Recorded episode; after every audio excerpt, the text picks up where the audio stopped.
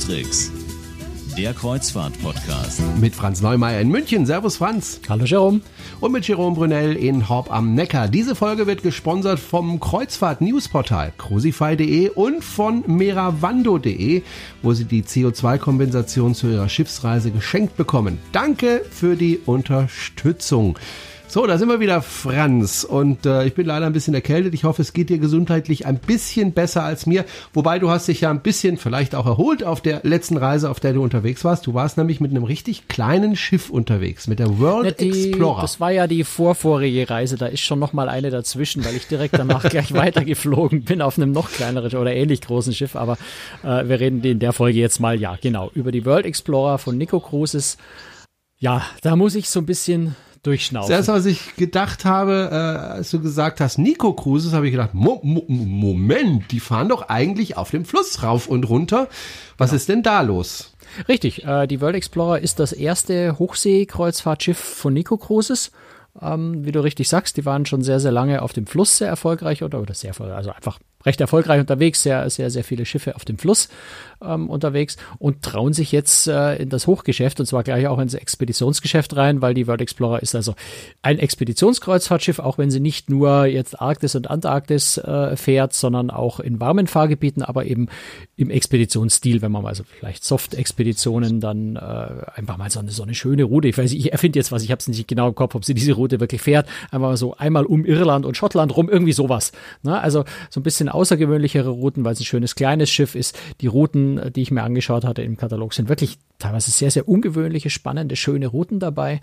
Insofern, ja, und halt im, im, im Sommer äh, im, im, Nordland, im Winter, äh, also im europäischen Winter, wenn es ja im, im Süden der Erdhalbkugel äh, Sommer ist, äh, geht das Schiff in die Antarktis, allerdings dann nicht als Nico Cruises, sondern äh, verchartert an den äh, amerikanischen Anbieter Quark Expeditions ähm, also ein relativ luxuriöser äh, Expeditionskreuzfahrtanbieter, ähm, sodass also das Schiff dann auch in die Antarktis geht, aber eben nicht für Nico Cruises, sondern äh, für Quark Expeditions. Das Schiff ist ja neu und äh, wird vermarktet als Fünf-Sterne-Schiff. Also Fünf-Sterne-Schiff heißt für mich, das ist absoluter super Luxus.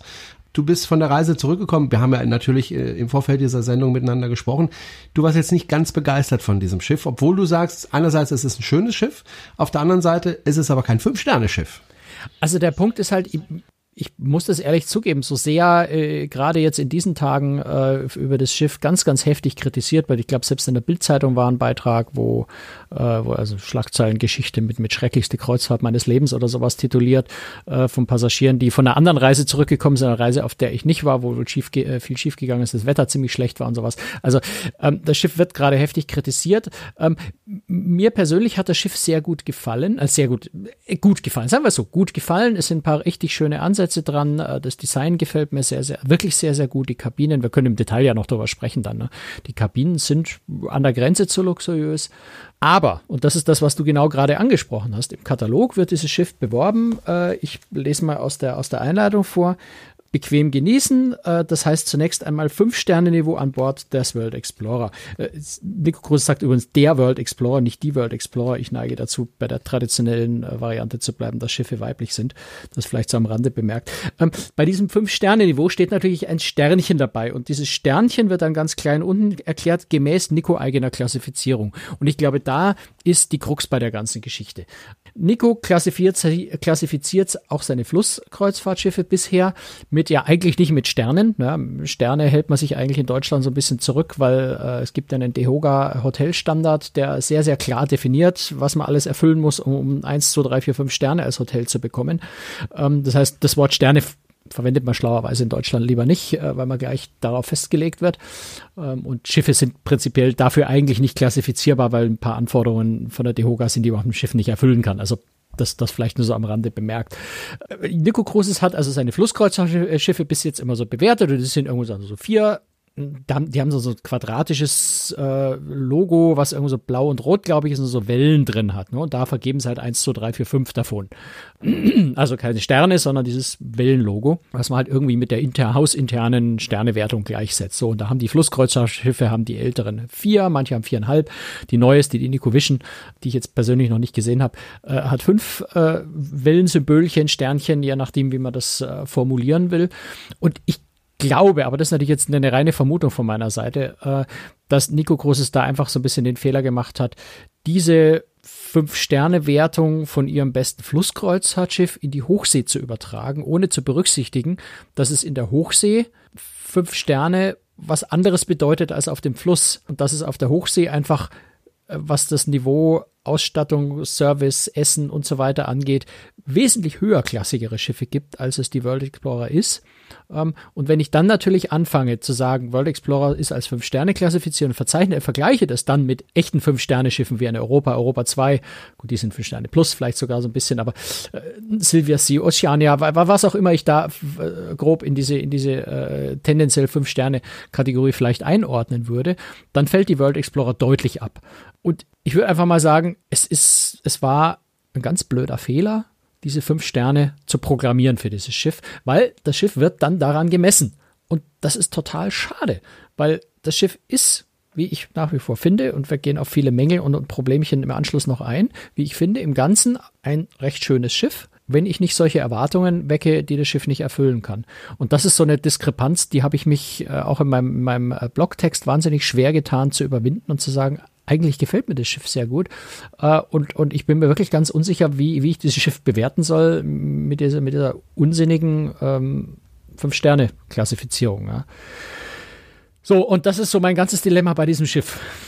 Ja, wir haben, wie gesagt, vorher schon drüber gesprochen und äh, äh, nicht, dass der Franz äh, den Tränen nah war, aber äh, Nö, ja, da bin ich ist, weit entfernt davon. Aber, aber es ist, aber es ist äh, unheimlich schwierig. Also, wenn ich dich richtig verstanden habe, ist es eigentlich kein schlechtes Schiff. Nur wenn man eben mit der Erwartung auf das Schiff geht, jetzt ist, ist das ein Fünf-Sterne-Schiff, dann wird man einfach enttäuscht, äh, weil es einfach im Vergleich zu den anderen Fünf-Sterne-Schiffen einfach abfällt. Was ja nicht heißt, Vergleich. dass es ein schlechtes es macht Schiff keinen Sinn, die genau. zu vergleichen. Genau. So, ähm, man muss jetzt auch vielleicht mal ganz kurz auf das Thema Preis eingehen. Äh, es ist ein Schiff für 200 Passagiere. Das ist generell teuer, weil einfach ein Schiff mit so wenigen Passagieren zu betreiben äh, aufwendig und teuer ist. Das heißt, Reisen auf so kleinen Schiffen sind immer relativ teuer. So, der Durchschnittspreis bei der, bei der World Explorer liegt äh, bei knapp über 500 Euro pro Nacht. Äh, die günstigsten Kabinen kann man auch mal für, glaube 240 oder so Euro äh, pro Nacht kriegen. Am teuersten, wenn es dann in die Arktis und sowas geht, äh, geht es dann auch mal über 1000 Euro pro Nacht hoch und das ist dann schon eine ganz ordentliche Hausnummer an Preis. Aber dann wieder geschaut auf die anderen Schiffe, mit denen man das im Fünf-Sterne-Bereich vergleichen würde, die sind noch mal ein gutes Stück teurer. Das heißt, im Verhältnis ist es ein relativ, ich sage ausdrücklich, relativ äh, günstiges Schiff für so ein kleines 200 Passagiere Schiff, aber es ist nicht billig. Ne, also das muss man so ein bisschen im Auge behalten. 500 Euro pro Nacht ist jetzt ganz sicher kein Schnäppchen. Aber es ist im Verhältnis zu anderen Schiffen in dieser Größe jetzt nicht, nicht übermäßig teuer oder so. Das heißt also das Preis-Leistungs-Verhältnis, was ja nichts mit den Sternen zu tun hat, ja, also wäre okay. Ähm, jein, also da kommt jetzt noch ein zweiter Aspekt, auf den ich gleich eingehen werde, das ist das ganze Thema Anfangsschwierigkeiten. Mhm. Und so wie sich das Schiff im Moment präsentiert, würde ich auch nicht von einem guten Preis-Leistungs-Verhältnis reden ich glaube, wenn das Schiff mal so fertiggestellt ist, baulich und, und konzeptionell und, und was Küche und sowas angeht, wie es eigentlich gedacht ist, ist das Preis-Leistungs-Verhältnis, glaube ich, recht gut. So, jetzt ist das Schiff aber es ist unendlich zu spät aus der Werft gekommen. Also es gab ganz, ganz viele Verspätungen. Es sind immer wieder Kreuzfahrten abgesagt worden, manche auch sehr, sehr kurzfristig, was auch ganz viele Leute verärgert hat, ähm, dass sehr, sehr kurzfristig Reisen abgesagt wurden.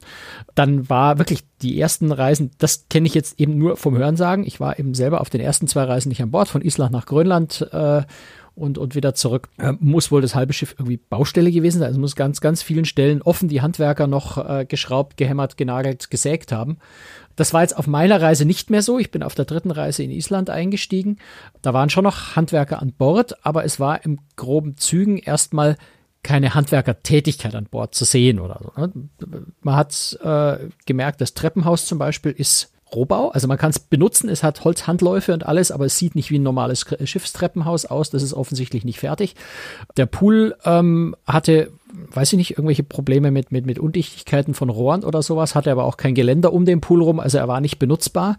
Genauso die Whirlpools, äh, haben auch Treppen in den Pool rein noch gefehlt. Also es waren einfach ein paar Sachen, die noch gefehlt haben, insbesondere Pool. Und was vor allem auffällt, und daran haben auf meiner Reise Handwerker nebenbei immer so ein bisschen gearbeitet, ohne dass es eigentlich wirklich gestört hat. Ähm, vor allem, weil sie es tagsüber gemacht haben und nicht nachts. Auch ganz wichtig. Unglaublich viele Details. Also, ich würde einfach mal sagen, die Werft in Portugal, die das Schiff gebaut hat, die eigentlich viel Erfahrung im Flusskreuzfahrtbereich hat und soweit ich weiß, war das das erste Hochseeschiff, was Hochseekreuzfahrtschiff, was sie gebaut haben. Da ist entweder aus Mangel an Können der Handwerker oder weil der Zeitdruck so immens war oder als Kombination aus beidem extrem schlampig gearbeitet worden. Ja, das heißt, dass es ist zum Beispiel in dem Treppenhaus, was ich gerade schon angesprochen habe, was ja nur so notdürftig hergerichtet ist, sind irgendwelche Furniere oder Tapeten, so, so Kunststofftapeten aufgeklebt worden. Die werfen Blasen, also das sind einfach Luftblasen unter der Klebefolie drunter. Es sind Fußleisten, die sind am Rand einfach so einen Zentimeter zu kurz und da ist dann irgendwo sowas Notdürftiges äh, geschnitten und mit einem mit Kleber hingepappt und da quillt dann seitlich der Kleber raus und also ganz viel solche ich sag's einfach Kleinigkeiten, ja, die man auf den ersten Blick noch nicht mal sieht, wo man aber, wenn man genauer hinsieht, merkt man, oh, was haben sie sich da, was hat er sich hier gedacht? Und ist das echt schon fertig so? Und warum ist hier eigentlich eine Ritze? Und, und warum ist da eigentlich, äh, ne? Also ganz viel so, so kleine handwerkliche Fehlerchen. Die tun nicht weh, ähm, da kann man locker drüber hinwegsehen. Das schränkt jetzt mein, meine Reise nicht ein. Es hat nicht irgendwie äh, die Funktionstüchtigkeit von allem beeinträchtigt. Aber man muss es einfach sagen. Es war unglaublich schlampig gearbeitet, schlump, unglaublich schlampig ausgeführt. Ähm, daran haben Handwerker an Bord schon so ein bisschen äh, gedoktert hier und da. Die, die Architektin, die mit der ich mich unterhalten habe, die war unglaublich unglücklich, weil das muss man ehrlich sagen, sie hat ein wunderschönes, wunderschönes Schiff designt im Inneren. Im Inneren. Das ist eine sehr, sehr schöne, ja, also eine, eine relativ moderne, aber trotzdem warme und, und, und, und familiäre, wohnzimmerartige Stimmung auf diesem Schiff. Also das Design ist wirklich wunderschön gedacht äh, und die war auch zutiefst frustriert und genervt, dass das dann handwerklich so schlecht ausgeführt wurde. Ja, alles Sachen, die man beheben kann, lauter Kleinigkeiten, die man nach und nach in Ordnung bringen muss. Und ähm, Schiff geht jetzt auch im Oktober, bevor es dann äh, nach Südamerika rüber und zur Antarktis-Saison geht, auch in Portugal nochmal drei Tage in die Werft, wo die gröberen Dinge gemacht werden. Eins dieser gröberen Dinge ist eine Ankerkette, die nicht ganz richtig befestigt ist und schlägt, was dazu führt, dass bei Seegang die Kabinen im vorderen Bereich einfach nicht wirklich viel Schlaf kriegen ähm, oder gekriegt haben. Das haben wir auch auf unserer Reise gehört. Das muss in der Werft behoben werden. Das geht vorher offensichtlich nicht. Ähm, was hatten wir noch? Ja, wir hatten äh, einfach mal einen Ausfall der Maschinen, weil die Elektronik, äh, die Steuerungselektronik, diese eigentlich wirklich tollen äh, Maschine, die sie haben, äh, oder des ganzen Steuerungssystems, äh, die Elektronik Probleme gemacht hat. Ähm, also das sind ganz, ganz viele Anfangsschwierigkeiten, die natürlich jemanden, der 500 Euro die Nacht oder noch mehr bezahlt hat, verständlicherweise ziemlich nervt. So, mhm. jetzt ist der Verlauf unserer Reise, finde ich, war halbwegs okay. Ja, da waren keine großen, größeren Probleme. Wir hatten ein bisschen Verspätung hier und ein bisschen Problemchen da und wie gesagt, dieser Motorausfall und, und sowas, aber jetzt nichts Gravierendes. Wenn man vorne in der Kabine gewohnt hat, wo die Ankerkette geschlagen hat, äh, nicht so lustig. Ähm, ansonsten war die Reise an und für sich ganz okay. Die Reise nach uns war dann, ich habe es nicht ganz genau im Kopf, ich glaube, die ging irgendwo von Hamburg nach äh, Helgoland, äh, Sylt und Amrum und äh, irgendeine Esbjerg in, in Dänemark, genau. Da ist ja, und das, ich, ich rede auch ungern über diese Reise, weil ich war nicht dabei und deswegen ist es sehr schwer, sowas von außen zu beurteilen. Da gab es einfach ganz vehemente, heftige Beschwerden. Es ist wohl relativ kurzfristig die Route geändert worden, weil bei der Routenplanung von, von äh, Mystic Cruises, erkläre ich gleich, warum Mystic Cruises bei der Routenplanung übersehen wurde, dass es Tidenhub gibt und äh, zu den Zeiten, wo das Schiff in die jeweiligen äh, Häfen vor Anker hätte gehen sollen, hätte das Schiff da gar nicht hinfahren können. Das heißt, sie haben die Route, die Reihenfolge umgestellt, manchmal von einem Tag auf einen halben Tag verkürzt. Also eigentlich die ganze Route über den Haufen geworfen, wenn auch die gleichen Inseln angelaufen. Dann war im Katalog nicht drin gestanden, dass das alles Häfen sind, wo getendert wird. Also ich glaube, auf der Reise ist so ziemlich alles schiefgelaufen, was irgendwie schieflaufen kann. In Kombination mit diesem Fünf-Sterne-Anspruch, mit dem die Leute da an Bord gegangen sind, war das, glaube ich, eine ziemliche Katastrophenkreuzfahrt. Und äh, insofern kriegt das Schiff im Moment ganz heftig sein mhm. Fett weg. Franz, ich will nochmal auf, die, auf, die, auf den Bau des Schiffes zurückkommen. Mhm. Das erinnert mich so ein bisschen an die Katastrophe von AIDA, die ja jahrelang ihre Schiffe haben bauen lassen in Deutschland, in der Meierwerft und dann irgendwann mal gesagt haben, jetzt gehen wir nach Japan, da kriegen wir es wahrscheinlich günstiger und äh, sind damit auch auf die Nase gefallen, weil dieser Hersteller, ich meine, es wäre Mitsubishi gewesen. Mitsubishi, äh, Mitsubishi genau. Industries, ja. Ja, die haben zwar Schiffe gebaut, auch Hochseeschiffe, aber eben keine Kreuzfahrtschiffe gebaut vorher. Und äh, es ist halt nur mal was anderes, ein Kreuzfahrtschiff zu bauen, als ein, ein, äh, ein Schiff, das, was weiß ich, Getreide transportiert oder Öl oder sonst was. Das scheint also auch da wieder der Fall gewesen zu sein, dass man gesagt hat, okay, wir nehmen eine, eine, einen Bauer, der damit keine Erfahrung hat und, und hoffen mal, dass es klappt. Und äh, offensichtlich hat es nicht ganz geklappt. Du hast mir aber auch im Vorgespräch die, gesagt, die dass es nochmal die Werft ist. ist die Konstellation ist eine andere, ist, klar. Ist, ist, ist, eine völlig andere. Ne? Also ja, ja, klar. Äh, die, die, die Werft äh, ist äh, die portugiesische Werft ist durchaus äh, ja Kreuzfahrtschiff erfahren. Die bauen, also ich habe ja gerade Mystic Cruises schon mal angesprochen. Mystic Cruises äh, ist die Muttergesellschaft von Nico Cruises, sitzt in Portugal den, den gehört äh, das Schiff. Es werden ja auch noch weitere von dem Typ gebaut. Äh, Mystic Cruises äh, baut auch seine Flusskreuzfahrtschiffe äh, alle in dieser Werft. Also diese Werft ist durchaus Kreuzfahrtschiff erfahren, wenn auch nicht Hochseeschiff erfahren. Ähm, das ist aber jetzt natürlich ein bisschen eine andere Situation, als das bei, bei Mitsubishi war. Und äh, bei Mitsubishi kommt auch ganz viel kulturelle Probleme mit, mit, mit Asien und Europa und sowas dazu. Das fällt in, in Portugal ja halbwegs weg, ganz, ganz kulturell äh, konfliktfrei ist das Ganze auch nicht mit Deutschland und Portugal, aber äh, also die Konstellation ist schon eine andere. Aber ja, äh, aber man, man sieht es ja auch bei anderen äh, Werften, gerade jetzt auch mit kleineren, generell. Äh, Costa hat gerade äh, angekündigt, dass die, die Costa Smeralda einen Monat später kommt. Zurzeit verspäten sich so ziemlich alle Schiffe irgendwie, ähm, weil die Werften nicht mehr hinterherkommen, weil sie ihre, ihre Pläne vielleicht zu knapp setzen. Welche Ursachen da auch immer genau bei den, bei den Werften dahinter stecken. Ähm, also das ist so ein, so ein Phänomen, was jetzt nicht, nicht zwingend nur bei dieser Werft angesiedelt ist, sondern woanders auch vorkommt. Und es ist halt, es ist das erste Hochseeschiff, was sie bauen. Es ist ähm, sehr viel neue Technik an Bord, ja, also auch dieses, dieses hochintegrierte ähm, Antriebssystem mit der Maschine. Sehr treibstoffsparend, sehr, sehr effizient, äh, ganz, ganz viel spannende Technik auf dem Schiff. Und vielleicht hat man da ein bisschen zu viel gewollt. Ich weiß es nicht. Man hätte jetzt auch nicht abgespeckt bauen können, weil dann wäre kein Schiff rausgekommen, was man modern hätte auf den Markt bringen können. Ähm, das ist sicher so eine ganz schwierige, ganz schwierige Konstellation, wo man am Ende, ja, die Lösung wäre wahrscheinlich gewesen, einfach nochmal gut, da, da, da müsste ich jetzt extrem spekulieren, wie lange noch, aber noch eine Weile, ich weiß nicht, ob drei Wochen oder drei Monate, aber noch eine Weile das Schiff besser in der Werft gelassen hätte, es wirklich komplett fertiggestellt hätte, ordentlich erprobt hätte äh, und dann auf den Markt zu werfen, dann wäre natürlich die, ja, Sommer- oder Spätherbstsaison, die Nico Cruises gehabt hat mit dem Schiff, die wäre natürlich ganz ins Wasser gefallen. Finanziell sicher nicht lustig, ähm, aber es wäre wahrscheinlich die schlauere Idee gewesen, auch wenn es viel Geld gekostet hätte, das Schiff einfach in der Werft komplett fertigzustellen, zu erproben, zu testen, sicherzustellen, dass alles passt, statt ein Schiff rauszuschicken. Ja, das halt nicht wirklich fertig ist, ja. Und mhm. was dann entsprechend viele Ansatzpunkte für Kritik findet, in Kombination mit einer seltsamen Kommunikation, was diese Sterne und sowas angeht. Also einfach sehr unglücklich. Ja, also es wundert mich ehrlich gesagt, weil äh, ich bin jetzt kein äh, Manager und äh, kenne mich aber in der Kreuzfahrt mittlerweile ganz gut aus, denke ich. Wir haben jetzt schon weit über 200 Folgen hier produziert. Äh, da kriegt man schon das eine oder andere mit. Ähm, aber die Fehler, die da gemacht worden sind, da sag ich mir so für mich, also ich hätte den Fehler, glaube ich, so nicht gemacht. Also zum Beispiel das mit den fünf Sternen, äh, das überhastete Werfen des Schiffes auf, auf den Markt, das, was du gerade beschrieben hast. Das sind alles Dinge, wo ich sage, gibt es denn da keinen, der da einschreitet ja. und sagt, stopp, so funktioniert das es nicht. Es ist sehr schwer, das einzuschätzen, weil hm. Also da müsste man einfach pur spekulieren, woran es liegt, weil ich weiß es schlicht und einfach nicht. Ich glaube, dass vielleicht viel an diesem Zusammenspiel zwischen Nico und Mystic hängt. Na, vielleicht hat einfach Nico selber die Informationen von Mystic nicht bekommen oder die Planung war eine andere und äh, im, im Laufe der Entstehung des Schiffs und dann, weil man gemerkt hat, man verspätet sich immer weiter, macht man hier einen Abstrich und macht dort einen Abstrich. Das ist dann vielleicht bei Nico nicht angekommen. Ich spekuliere jetzt ins Blaue rein. Ne?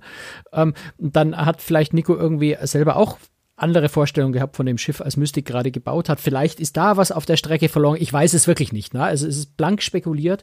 Ähm, aber irgend so, wie kann ich es mir einfach vorstellen, dass diese Kommunikation oder der Katalog ist zu einem Zeitpunkt gedruckt worden, wo man noch der Überzeugung war, es wird fünf Sterne. Ich, es ist wirklich einfach nicht zu sagen. Es ist irgendwo in diesen Anfangsschwierigkeiten ist es einfach äh, desaströs geworden und das macht, das macht jetzt äh, diese vielen Probleme.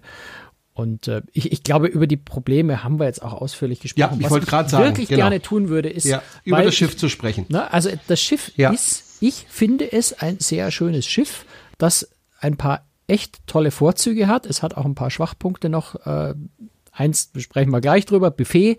Ja, das Buffet äh, ist leider ziemlich eng gebaut, so dass man zu zweit kaum aneinander vorbeikommt. Das macht keinen Spaß, dieses Gedränge am Buffet, wenn man nicht aneinander vorbeilaufen kann.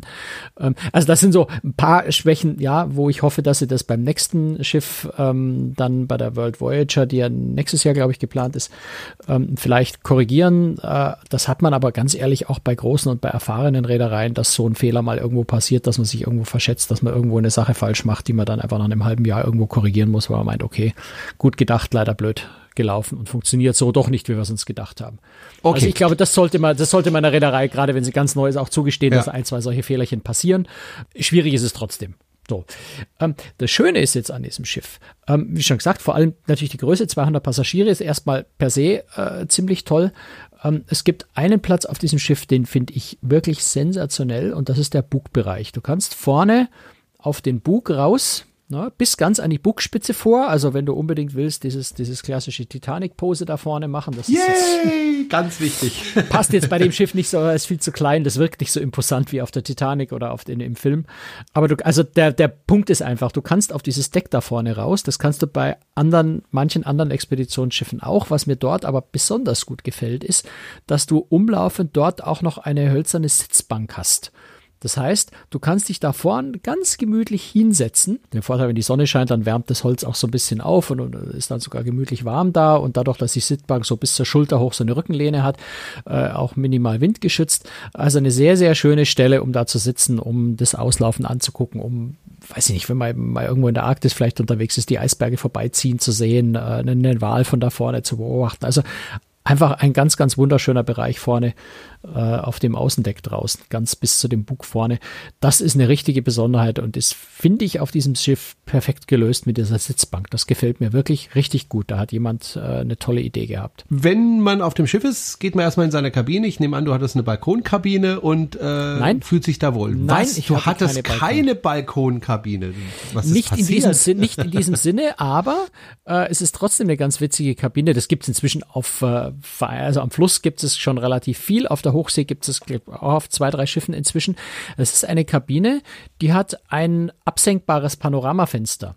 Also du hast ein Fenster, das ist die gesamte äh, Höhe, die gesamte Breite ist in der Mitte geteilt und die obere Hälfte kannst du mit einem per Knopfdruck elektrisch runterlassen. Das heißt, wenn du diese Scheibe da runterlässt, dann ist sie eben noch so auf halber Höhe, wie sonst eine Reling und du machst dann quasi deine ganze Kabine zum Balkon, wenn du so willst. Na, also du lässt dieses Fenster runter und dann äh, fühlt sich das so ein bisschen wie ein vielleicht französischer Balkon an, wenn du so willst. Ne? Ähm, da stehen auch zwei schöne Sessel noch davor, also du kannst dich da hinsetzen, wie, wenn's, wie wenn du auf dem Balkon wärst, nur dass du halt weiterhin in deiner Kabine drin bist. Ähm, das ist eine ganz witzige Lösung, vor allem, weil du natürlich dadurch quasi keinen Platz für den Balkon verschwendest, sondern wenn du das Fenster hochmachst, ist es Teil der Kabine. Ähm, machst das Fenster runter, fühlt sich fast wie ein Balkon an und, äh, und, und äh, du sitzt da in gemütlichen Sesseln auf Teppich. Also ist, ist finde ich, eine sehr, sehr, sehr nette eine sehr nette Lösung. Okay. Es gibt auf dem Schiff aber auch Balkonkabinen. Also es gibt teurere Kabinen, die dann auch einen richtigen Balkon haben. Ähm, die äh, Infinity äh, Panoramafensterkabinen äh, sind so im hinteren Bereich. Decks 5 und 6, glaube ich, sind da einige von denen. Wie groß sind die Kabinen? Es ist eine halbwegs normale Kreuzfahrtschiff-Kabinengröße. Gefühlt, sie fühlen sich ein bisschen größer an. Denn sie sind ein kleines bisschen größer. Also das Sofa ist relativ breit. Also es ist eher so ein dreisitziges als sonst wie ein zweisitziges Sofa. Also du hast den üblichen Ablauf, vorne Bad, dann kommt äh, Bad gegenüber die Schränke, dann kommt das Bett, dann kommt das Sofa, dann kommen noch diese zwei Sessel und eben dieses runterschiebbare Fenster. Ist also etwas größer als sonst Kreuzfahrtschiffkabinen. Die Quadratmeterzahl habe ich ehrlich gesagt jetzt nicht an der Hand. Und ähm, ja, du hast also dieses schöne 30 Sofa, was ich, was ich sehr nett finde. Also kann man zur Not auch mal drauf schlafen, wobei gibt da keine Notwendigkeit da zu schlafen, weil das Zimmer hat ja Betten. Und äh, das, was wirklich ist, ich finde eine sehr schöne Ausstattung, sehr großer Fernseher. Ähm, kleiner Mangel in dem Schiff ist, dass relativ wenig Platz in den Schränken ist, so für T-Shirts und sowas. Also es sind genug Hängeplätze, aber zum, zum Ablegen von einem Stapel T-Shirt ist ein bisschen knapp bemessen, aber es geht. Ähm, da gibt es auch schlimmere Schiffe. Und das Bad ist richtig toll. Also das ist, ja, es, es ist nicht wirklich groß, aber es wirkt sehr groß und vor allem die Dusche ist wirklich geräumig. Also es ist mal eine Kreuzfahrtschiffdusche, wo du nicht die Wände einseifst, dich einmal rumdrehst und dann bist du gewaschen, ähm, sondern du hast da richtig schön viel Platz in der Dusche und ist da, die Dusche ist wirklich luxuriös ausgestattet, muss man sagen. Ich war die Woche drauf auf einem echten Sechs-Sterne-Luxusschiff und die waren, da war die Dusche nicht so gut ausgestattet. Ähm, du hast einen Brauseduschkopf, den du in Massagestellung stellen kannst. Du hast eine Regen- äh, oder wie heißt das, Regendusche, die also von oben runterkommt. Dann ist hinten ist noch eine Steinsitzbank, wo du dich hinsetzen kannst. Da kommen dann aus der Wand noch so Massagestrahldüsen raus. Ganz, ganz spannend. Ja, Kann man das auch braucht. bedienen, ohne vorher eine Bedienungsanleitung zu lesen? Ja, oder? das war, das war erstaunlich einfach zu bedienen, ja. Äh, Hab mich auch gewundert. Überraschend Ich, einfach ich, ich zu sag das bedienen. nur, ich, Ähm, ich habe Aber dann sind wir in dem Bad auch schon wieder bei dem Ja. nächsten Mangel, ja. Diese wunderschöne Steinsitzbank da ist, geht leider quer ein Sprung durch, weil sie offensichtlich falsch eingebaut wurde. Und das war nicht nur in meiner Kabine so, sondern ein paar anderen auch. Ne? Das sind so dann wieder so diese Sachen, oh Mensch, so ein schönes Bad und dann muss hier der Handwerker es versauen. Ähm, ja. Das tut nicht weh, das, das, das, da passiert nichts Schlimmes. Der, der Hoteldirektor wird wahrscheinlich irgendwann seinen Spaß haben, wenn in den Schlitz das Wasser reinläuft und da drin das Schimmeln anfängt. Ähm, vielleicht kann man das irgendwie verhindern. Ich denke, dass sie diese Dinger sehr schnell austauschen oder abdichten müssen. Also optisch eine tolle Kabine. Die Betten sind bequem. Es sind jetzt, muss man allerdings auch sagen, aber das ist jetzt bei, bei Nico Großes bei der Zielgruppe ein bisschen älter. Es sind, also geteilte Betten, keine gemeinsame Matratze oder sowas. Das heißt, es ist in der Mitte eine relativ große Ritze bei einem Doppelbett.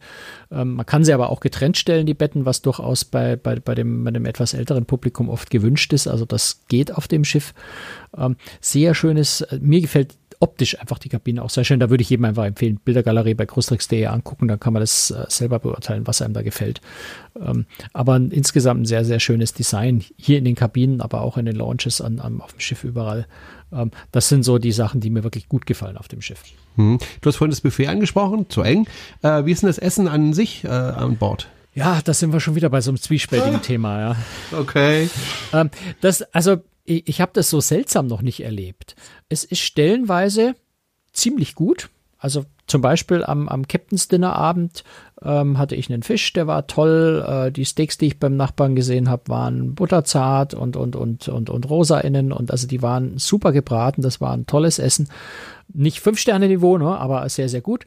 Das Gegenteil dazu war das Abendessen-Buffet am Einschiffungstag. Da gab es auch irgendwie ein Rinderfilet. Das war, oh, ich war echt froh, dass ich den Fisch genommen habe, der auch nicht besonders toll war. Ähm, und, und Carmen hatte das, äh, das Filet und das konntest du kaum schneiden und kaum beißen, weil es einfach zäh war. Und ähm, das ist so die, die, die, die, die, die Bandbreite des Essens. Ähm, am Buffet in der Regel nicht so wirklich toll, ähm, aber auch mit positiven Ausreißern drin. Also das ganze Brot war sehr gut, die Suppen waren toll. Sie hatten eine, eine echt schöne, auch hochwertige Käseauswahl da das passt alles irgendwie nicht so richtig zusammen. Das ist das, was mich wirklich verwirrt hat bei dem Essen. Du hast bei jedem Buffet eine Schale hochwertige Pistazien darstellen. Pistazien ist jetzt wirklich was Teures im Einkauf. Ja, ähm, wenn man sagt, einerseits liegt da im, in, in, der, in, in, der, in der Wanne beim, beim Fisch liegt Tilapia, so ziemlich der billigste Fisch, den man aufs Buffet legen kann und der dann auch noch trocken ist. Daneben steht aber eine teure Schüssel ähm, Pistazien und, und hochwertiger Käse. Das hat einfach das war völlig inkonsistent. Und insofern tue ich mich ganz schwer, über das Essen ein Urteil zu fällen, weil es einfach, ja, mal hattest du Glück, mal hattest du Pech und du wusstest nie so ran, woran, woran du bist. Es waren ein paar echt leckere Sachen dabei. Und es waren mal auch Sachen dabei, wo man gedacht habe, oh, ehrlich, muss das sein. Also schwierig. Ich, ich denke, das ist was, was in den Griff zu kriegen ist, aber auf meiner Reise nicht im Griff war. Wie sieht's aus mit dem Unterhaltungsprogramm? Ich meine, das ist ja ein Expeditionsschiff, da ist ja jetzt Unterhaltung nicht das Allerwichtigste, aber einen schönen Raum, um eben Ziele vorzustellen. Sowas brauche ich dann aber schon. Äh, ja, hält sich so ein bisschen in Grenzen. Äh, das ist ein Vortragsraum, der jetzt äh, keine Fenster hat, wobei das ist kein zu großer Mangel, weil auf anderen Hochs auf anderen Expeditionsschiffen haben die Vortragsräume zwar Fenster, aber bei Vorträgen werden die Vorhänge zugezogen also ist man da letztendlich auch in einem fensterlosen Raum. Ähm, geht wohl mit Beamer und all dem Zeug nicht anders. Ähm, also ist ein, ein ja, mit Klappsesseln Klapp, äh, bestuhlte, ähnlich wie ein kleines Theater, aber wirklich sehr klein, hat eine kleine Bühne mit, mit dem Vortragstisch da. Also das, was man für so ein Schiff braucht, äh, ohne großes Brimborium, äh, ist als Showbühne jetzt nicht übermäßig toll verwendbar, aber das ist jetzt auf einem äh, Expeditionsschiff auch nicht das, was man erwartet, irgendwelche Shows. Ich hätte mir ein bisschen mehr Entertainment, bisschen mehr Beschäftigung, sage ich mal, äh, erwartet äh, auf, an, an, zu Zeiten, wo man auf See ist. Wir sind ja zum Teil mal einen halben Tag oder einen Dreivierteltag äh, auf See gewesen. Da fand ein bisschen wenig statt. Ähm, auch das, glaube ich, ist was, was Nico für Hochsee einfach lernen kann und was man auch relativ schnell beheben kann als Problem. Würde ich jetzt nicht als großes Drama ansprechen, aber man muss es erwähnen, dass es jetzt nicht der große Brüller war. Äh, es war ein, äh, es waren zwei Musiker an Bord, die waren wirklich sehr, sehr gut. Die haben äh, im Wesentlichen in der einen Launch, in der Hauptlaunch an der Bar ähm, abends vor allem gespielt äh, zum Teil auch oben in der Observation Launch, auf die wir auch gleich noch eingehen sollten, weil die ist nämlich wirklich schön. Und äh, haben also so ein bisschen Live-Musik-Unterhaltung gemacht. Manchmal zu zweit, manchmal auch getrennt, der eine unten, der andere in der anderen Launch oben. Ähm, dadurch, dass es ein kleines Schiff ist, gibt es ja auch nur diese zwei Launches, ähm, sodass da äh, musikalische Unterhaltung da war und die war auch sehr nett und sehr schön. Also die hat, äh, die hat durchaus, äh, durchaus Freude gemacht. Mhm. Ich habe die Observation Launch oben schon angesprochen. Das braucht natürlich jedes Expeditionsschiff auch. Eine schöne Aussichtslaunch oben nach vorne. Ähm, und die ist auch sehr schön. Da würde ich auch wieder sagen, mal die Fotos auf großtricks.de anschauen. Die ist fast so ein bisschen wohnzimmerartig eingerichtet, richtig schön gemütlich, äh, mit einer netten Bar in der Mitte. Du weißt, ich trinke gerne auch mal Cocktails. Äh, die Cocktails waren top gemixt. Also der Bartender versteht sein Geschäft. Das war wirklich gut gemacht. Und durchaus sehr positiv die Getränkepreise äußerst günstig. Also wirklich überraschend günstig. Ein Glas Hauswein kostet 3,50 Euro. Das war aber ein ziemlich brauchbarer, oft portugiesische Weine, aber auch mal ein französischer oder sowas. Also sehr, kann ich natürlich sagen, für 3,50 Euro kann ich keinen Spitzenwein erwarten, aber ähm, ich sage mal deutlich besser als die Plörre, die es bei dem einen oder anderen Hochseekreuzfahrtschiff zum Abendessen kostenlos dazu gibt, ohne Namen zu nennen. Also es war ein sehr, sehr ordentlicher Wein, den man für 3,50 Euro schon als Hauswein bekommen hat. Eine Cola für 2 Euro. Ich glaube, Cappuccino, Kaffee war auch um Dreh um die 2 Euro rum. Also Getränkepreise wirklich günstig. Auch die, die Cocktails 7 bis 8 Euro äh, deutlich günstig. Kein zusätzlicher Trinkgeldaufschlag auf die Getränke drauf. Also da durchaus ganz viel richtig auch mal gemacht. Und Wasser ist komplett permanent kostenlos. Also auch in den Restaurants, auch mit Bedienung. Es gibt aber auch in der Nähe der Rezeption gibt eine Kaffee- und Teestation. Da ist auch ein Wasserspender dabei, wo du dir kaltes und, und zimmerwarmes Sprudel und, und stilles äh, Wasser ständig selber abfüllen konntest. Ähm, also für Wasserversorgung ist da. Auch für Landausflüge gab es Wasser umsonst. Da in dem Bereich, ähm, würde ich mal sagen, hat, hat Nico ganz viel richtig gemacht. Zumindest in einem Punkt mal rundum wirklich gut. Ein Expeditionsschiff ist ja dafür da, um die Natur zu bewundern. Wie sieht's aus an Bord mit dem Naturschutz? Du meinst jetzt was, was Technik angeht? Ja, genau. Ja, da hat, da hat die World Explorer durchaus einiges aufzuweisen, wobei auch hier ist so ein bisschen lustig. Ähm, die haben äh, im Prinzip dasselbe Maschinensystem wie auch die Roald Amundsen. Das heißt, sie könnten äh, Hybrid fahren, sie könnten Akkus einbauen und, und die verwenden, tun sie im Moment nicht. Ohne, dass sie das genauer erklären. Ähm, Im Katalog steht auch noch drin, dass sie es eigentlich tun. Ne? Eine der Sachen, die im Katalog drin steht und die dann am Schiff nicht der Fall sind. Ähm, also es ist ein, ein System, das mit Akku und Diesel Hybrid fahren kann ähm, vermarkten tun sie es formell mit Recht trotzdem als Hybrid, äh, weil das Schiff wirklich eine ganz, äh, ganz, ganz interessante Konstruktion hat, nämlich äh, es nutzt die optimale Drehzahl der Maschine in, in gewisser Weise in der Weise aus, dass sie bei manchen Drehzahlen eine direkte Übersetzung der Maschine auf den, auf den Propellerschaft machen äh, und in anderen Drehzahlen Diesel elektrisch fahren. Das heißt, die Maschine erst Strom erzeugt und dieser Strom dann den Propeller antreibt. Es führt, würde jetzt zu weit führen, das im Detail zu erklären, aber es führt am Ende dazu, dass das Schiff effizienter, treibstoffeffizienter fahren kann, also weniger Treibstoff verbraucht. Und dieses ganze Umschalten passiert vollautomatisch. Das ist ein hochintegriertes System, was toll ist, auf der anderen Seite bei unserer Fahrt auch und auch in nachfolgenden Fahrten immer wieder noch so ein bisschen Elektronikprobleme verursacht hat, weil solche Systeme, die Software davon recht komplex ist und ein paar Fehlerchen hat und, und, und macht. Ähm, dann, das, das muss sich erst einspielen. Aber grundsätzlich, also es ist eine sehr, sehr effiziente Maschine und insofern der sich schon mal sehr gut und sie fahren ausschließlich mit, mit, mit Marinegasöl, also das MGO, das sauberste, was man an, an äh, fossilem Erdöl basierten Treibstoff äh, verwenden kann und das äh, auch durchgehend. Das Schiff hat einen Stickoxidfilter, wenn ich mich richtig erinnere. Jetzt muss ich wirklich kurz hier reingucken in den Beitrag, den ich selber geschrieben habe, weil, wie gesagt, es liegt noch ein anderes Schiff dazwischen und ich möchte nichts Falsches erzählen und zwei Schiffe durcheinander bringen jetzt. Genau, es hat einen Katalysator, der eben die Stickoxide rausfiltert, äh, ähm, was durchaus sehr, sehr, sehr positiv anzuwerten ist. Und es gibt eine Sache an Bord, die habe ich nur durch Zufall gefunden. Die hat Nico gar nicht kommuniziert. Und das ist ein ganz neuartiges Müllverwertungssystem. Also die meisten Kreuzfahrtschiffe haben heutzutage eine Müllverbrennungsanlage an Bord, äh, wo eben Müll verbrannt wird auf hoher See. Sehr hohe Temperaturen. Das ist jetzt was, was den, den Schadstoffausstoß angeht, nicht, nicht wahnsinnig problematisch, aber es ist halt eine Müllverbrennung. Ähm, entsteht auch sehr viel CO2 dabei, äh, wie bei jeder Verbrennung. Äh, was Nico Cruises an Bord hat, ist ein neues System, das sich Micro Auto Gasification System nennt, ähm, bei dem unter Sauerstoffabschluss und unter Zugabe von Hitze kohlenstoffbasierter Müll in wiederum Hitze und Gas umgewandelt wird. Also das passiert wohl irgendwie auf Molekularebene ganz, ganz chemisch, äh, physikalisch, technische, äh, chemisch-physikalisches Verfahren, so, sodass bei dieser Müllverwertung, es ist keine Müllverbrennung, sondern diese Müll, also eine sauerstofffreie Verbrennung, Verbrennung impliziert automatisch Sauerstoff, ne, Sauerstoff ne, deswegen ja. ist es keine so Verbrennung. So ich das meinen Kindern ne? bei. Sauerstoff also im Prinzip, im Prinzip ist es eine sauerstofffreie Verbrennung, wenn man so will. Re reduziert die Restmüllmenge an Bord drastisch, weil du alles, was Kohlenstoff basiert ist, in dieses System reinschmeißen kannst. Ähm, also vom Plastik bis zum bis zu den Lebensmittelresten.